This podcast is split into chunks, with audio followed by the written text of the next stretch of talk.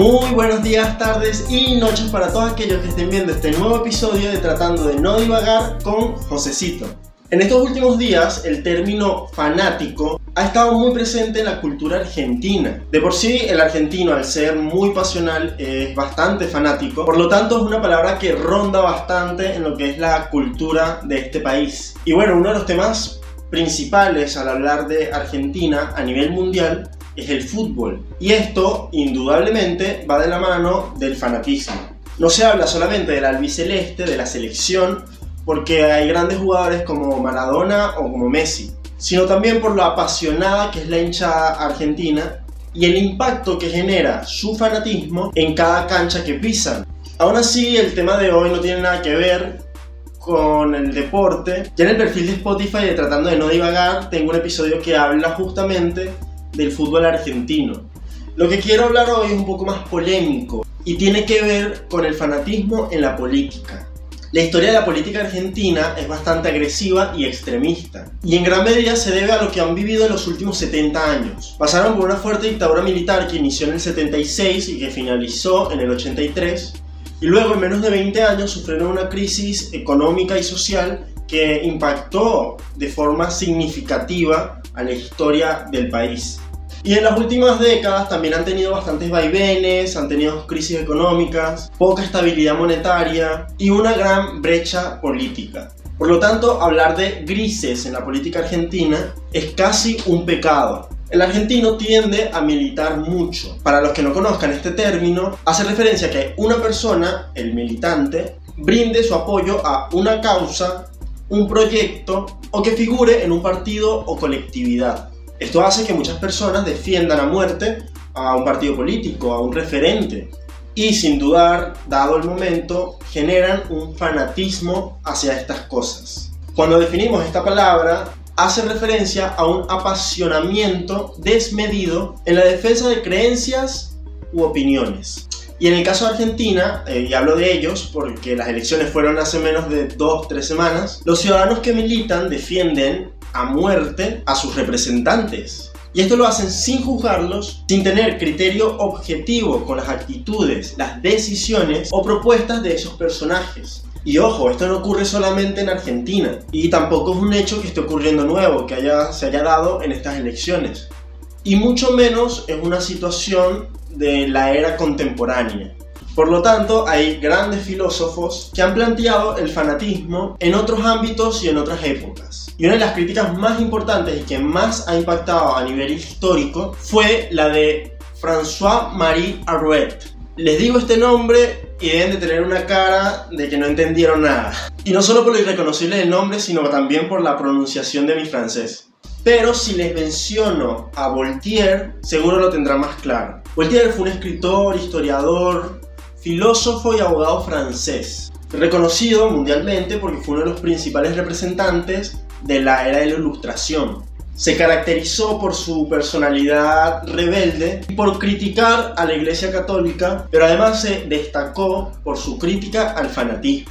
Voltaire mencionaba en relación al fanatismo que el que tiene éxtasis, visiones, el que toma los sueños por realidades y sus imaginaciones por profecías, es un fanático novicio de grandes esperanzas y podrá pronto llegar a matar por el amor de Dios. En esta cita, él destaca que el fanático, en pocas palabras, va a vivir de ilusiones, porque eso que tanto idolatra le genera felicidad, le genera placer, les da esperanzas. Y cuando llegas a tener ese amor, ese nivel de amor por algo, eres capaz de hacerlo impensable. Que bueno, en este caso él menciona que sería capaz de matar por el fanatismo. Voltaire asegura que el fanatismo viene de una mala práctica social. Esto se debe a que seguimos líderes que son embaucadores y que tienen malas intenciones disfrazadas con amor.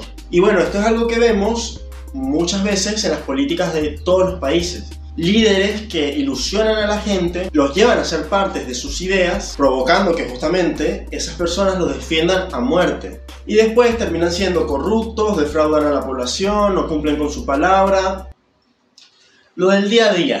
Y entonces acá yo pregunto, ¿en verdad vale la pena defender a muerte a un político? El fanatismo va de la mano del engaño, de la ignorancia y de las desigualdades provocadas por la injusticia social. Y yo considero que de estos tres, la pieza fundamental para que un fanático exista es la ignorancia, debido a que el sujeto carece de criterio propio, no posee conocimientos o no tiene información. Basa su personalidad, su forma de vivir, en emociones que le genera la ideología que están defendiendo.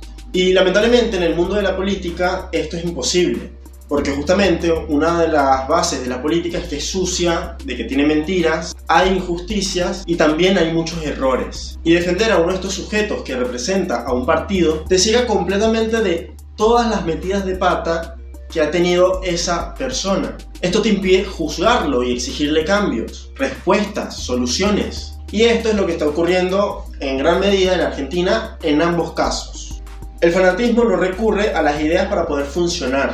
Un personaje considerado fanático nunca te va a hablar desde la base de las ideas. Te va a desglosar un discurso lleno de sentimientos y sus argumentos van a carecer de fuerza porque apelan al amor que sienten hacia la ideología que están defendiendo, hacia el sujeto que están defendiendo, hacia el partido político que están defendiendo. Y justamente como estamos hablando de política, esa persona te va a narrar todos los planes que tiene ese político, pero lo repiten como loros. Nunca se van a cuestionar ni una coma, ni un punto de todo el discurso original que está dando esa persona que están entregando su confianza. A esto también se le suma que ningún ser humano aguanta que le critiquen algo que ellos aman, en especial cuando es algo tan incondicional. Y acá podemos dar un ejemplo que es muy recurrente, que es el de los fanáticos de la música. Los seguidores de Taylor Swift son llamados fanáticos porque están atravesados por emociones que le genera el artista. A esta intolerancia, Voltaire le tiene una solución. Los hombres solo delinquen cuando perturban a la sociedad. Perturban a la sociedad tan pronto como caen en las garras del fanatismo. En consecuencia, si los hombres quieren merecer tolerancia, deben empezar por no ser fanáticos.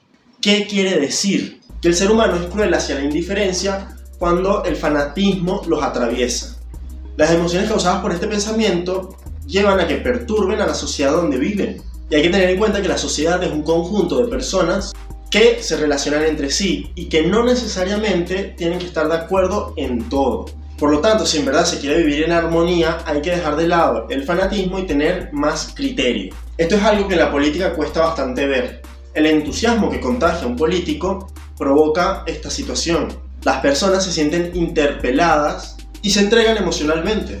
Y por eso es que mencioné antes de que la política es sucia. Las campañas buscan generar estos sentimientos. Y justamente sin esos sentimientos ningún político llegaría en verdad al poder. Porque creen que incluso la persona más terrorífica y odiada de la historia generó tanto impacto a ciertas personas en la sociedad alemana a pesar de que sus ideas podían ser súper descabelladas y justamente llenas de odio, porque él logró tocar la llaga de esas personas. A esto también le quiero sumar el pensamiento que encontré de Amos Oz, que es un escritor, novelista y periodista israelí de la era moderna. Así también tenemos dos perspectivas, una del iluminismo y otra de algo más contemporáneo. Él sostiene que el fanatismo surge del deseo de querer cambiar a los demás y que a menudo conlleva una dosis de soberbia y mesianismo, entendiéndose mesianismo como el hecho de creerse un mesías. Este deseo puede llevar al uso de la fuerza, tanto a nivel personal como a nivel político. Justamente por eso llegamos a ver a que los militantes agreden verbalmente, física y psicológicamente a aquellos que no están de acuerdo o que no piensan igual que sus ideologías, que a lo que ellos defienden. Y justamente vuelvo al ejemplo de este episodio, que es el de Argentina. Durante la campaña se vio mucha propaganda de odio, mucha violencia en las calles, hubo violencia de ambas partes, donde en vez de proponer y dar soluciones, se incentivó al miedo. Para cerrar, para no dejar la idea así en el aire, quiero tirar una solución que plantean tanto Voltaire como Oz. El francés se caracterizó por ser una persona muy irónica, sobre todo en su forma de expresarse y de dar sus ideas. Y esto nos muestra una forma de poder encarar estas adversidades que vamos teniendo en el día a día. Oz, por su parte, menciona de que el humor es una herramienta muy eficaz para combatir la intolerancia de la sociedad. Él justamente menciona de que ningún fanático, de que él nunca ha visto a un fanático tener sentido del humor.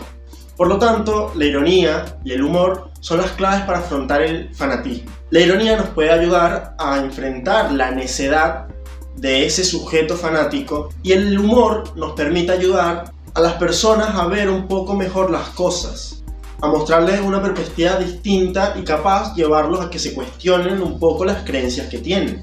A fin de cuentas todos quieren lo mismo, cuando se trata de política todos quieren vivir tranquilos y con seguridad. Y muchas veces la política no nos va a brindar eso, es una realidad. Defender a muerte a uno o a otro partido, a uno o a otro referente, es en verdad una estupidez. La clave está en ser críticos, y lo repetí mil veces a lo largo del video, pero porque es la verdadera solución para dejar de vivir en un mundo lleno de fanáticos y de decisiones que capaz perjudiquen más, para poder responder a esas negativas del día a día, hay que ser una sociedad que critica a sus gobiernos. Hay que despojarlos de ese complejo de dioses que les otorgamos cuando somos fanáticos. Espero que les haya gustado el video. Saben que pueden comentar sus opiniones de este tema y de otros temas en la caja de los comentarios de los videos. Los invito a dejar un like, suscribirse y seguirme en todas mis redes sociales, así están informados de los próximos episodios y otras cosas que vaya subiendo. Sin más nada que decir ni más nada que agregar, nos vemos en un próximo episodio de Tratando de No Divagar con Josecito.